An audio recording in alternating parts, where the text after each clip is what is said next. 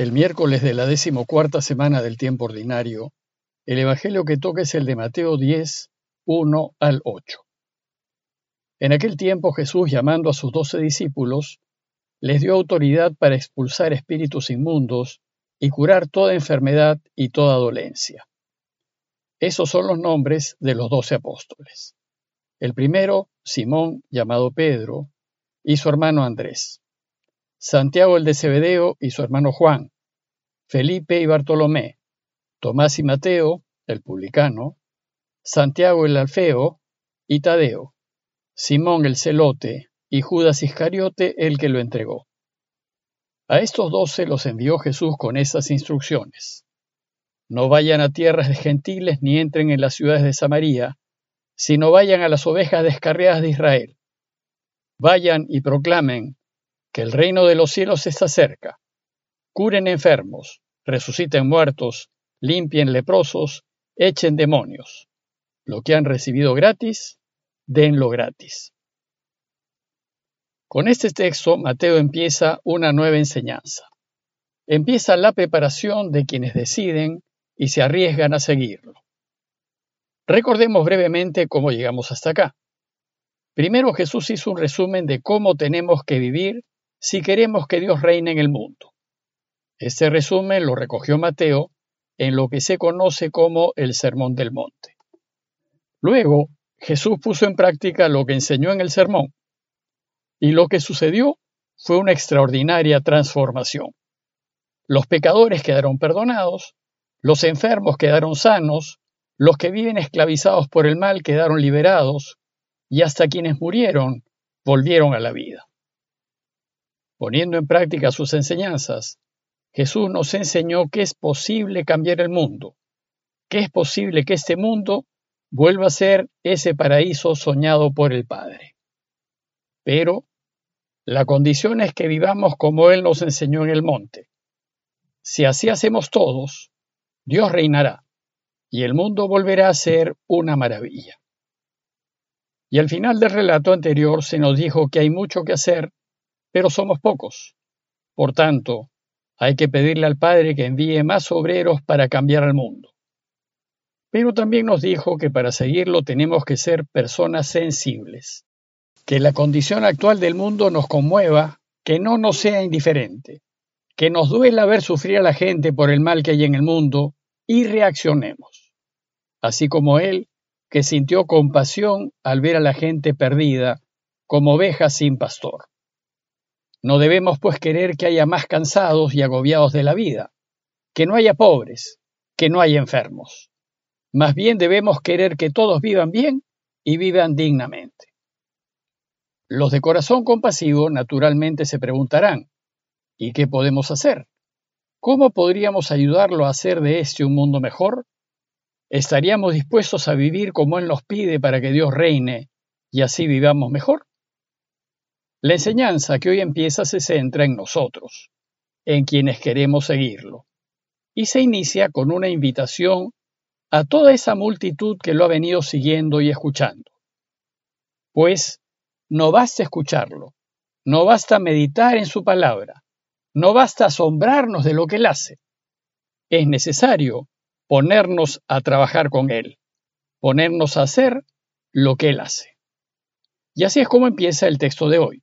Jesús convocó a sus doce discípulos y les dio el poder de expulsar a los espíritus impuros y de sanar cualquier enfermedad o dolencia.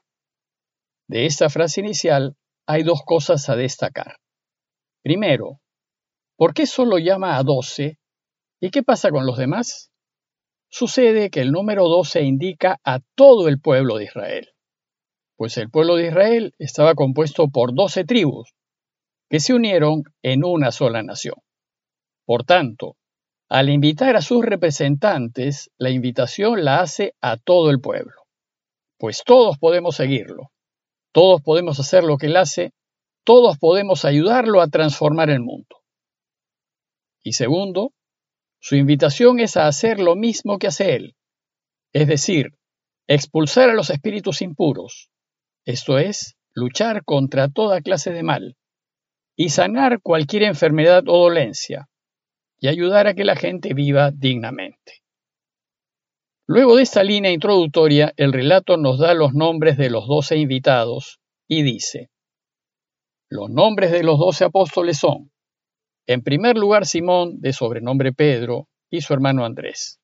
Luego, Santiago, hijo de Zebedeo, y su hermano Juan, Felipe y Bartolomé, Tomás y Mateo el publicano, Santiago, hijo de Alfeo y Tadeo, Simón el cananeo y Judas Iscariote, el mismo que lo entregó. Como se dijo, estos nombres son las cabezas de las doce tribus del nuevo pueblo de Dios. Y ese nuevo pueblo de Dios es su iglesia. Pero como también dijimos, esta invitación no se limita a ellos, a los responsables directos. Nosotros, los que conformamos la iglesia, los que somos miembros del nuevo pueblo de Dios, también estamos invitados a expulsar a los espíritus impuros y sanar cualquier enfermedad o dolencia. Y se confirma lo dicho en la lista de los doce nombres que da Mateo, pues en esa lista hay de todo, santos y pecadores, casados y solteros, jóvenes y mayores, proromanos y antirromanos. Es decir, los doce son una muestra variopinta de lo que somos todos nosotros, de lo que es la Iglesia. También es importante caer en cuenta que Jesús eligió a personas frágiles y pecadoras como nosotros, para que lleven adelante la impresionante tarea de cambiar el mundo y de orientarlo hacia Dios. Si revisamos la lista de los doce, Pedro siempre aparece primero, pues Jesús lo había hecho responsable de toda su iglesia y los demás estuvieron de acuerdo con ello. Nosotros los católicos creemos que por deseos del mismo Jesús, el sucesor de Pedro es el responsable de toda su iglesia. Y los sucesores de Pedro son los papas. A la fecha, y hasta el Papa Francisco, ha habido ya 266 papas. Pero recordemos que Pedro lo negó tres veces.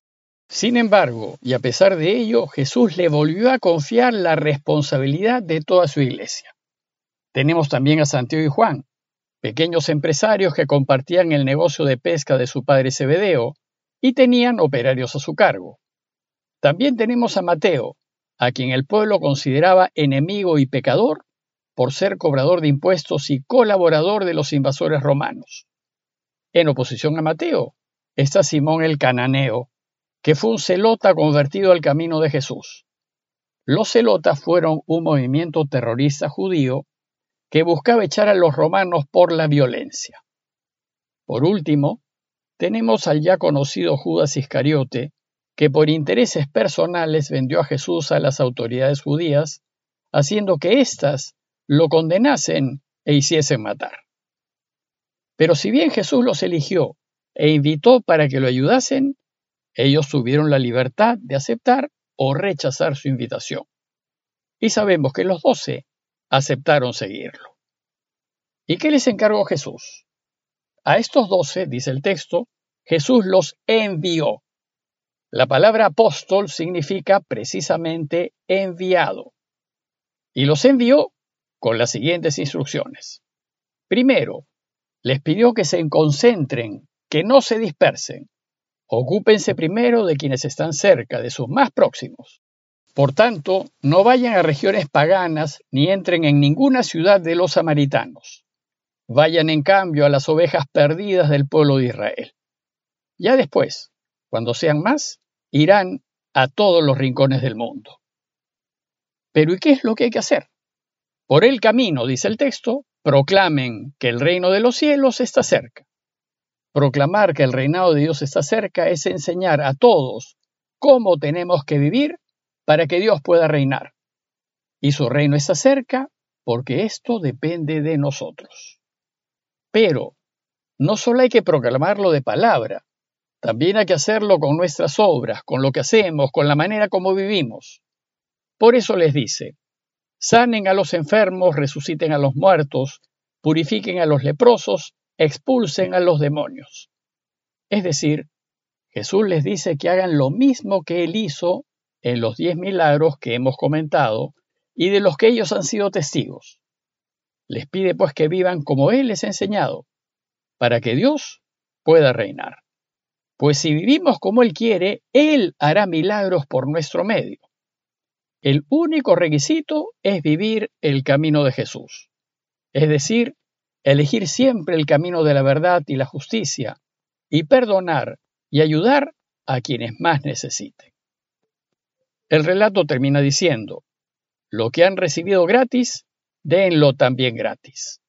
¿Y qué es lo que han recibido gratuitamente? La autoridad para expulsar demonios y curar el cuerpo y el corazón de los hombres.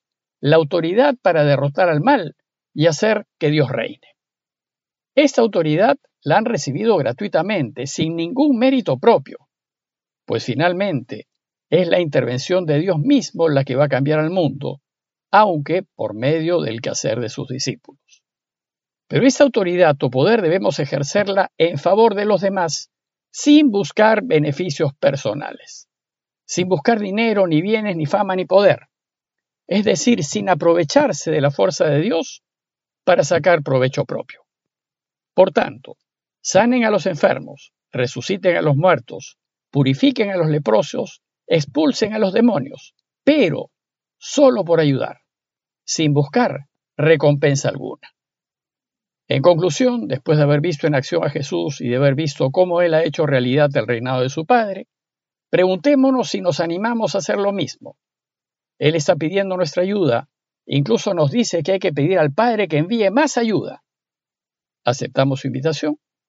¿Nos ponemos a caminar con Él haciendo lo que Él hace y viviendo como Él propone vivir? Pidámosle al Padre no ser sordos a su llamada, sino más bien estar atentos y dispuestos a hacer lo que Él quiere. Parroquia de Fátima, Miraflores, Lima.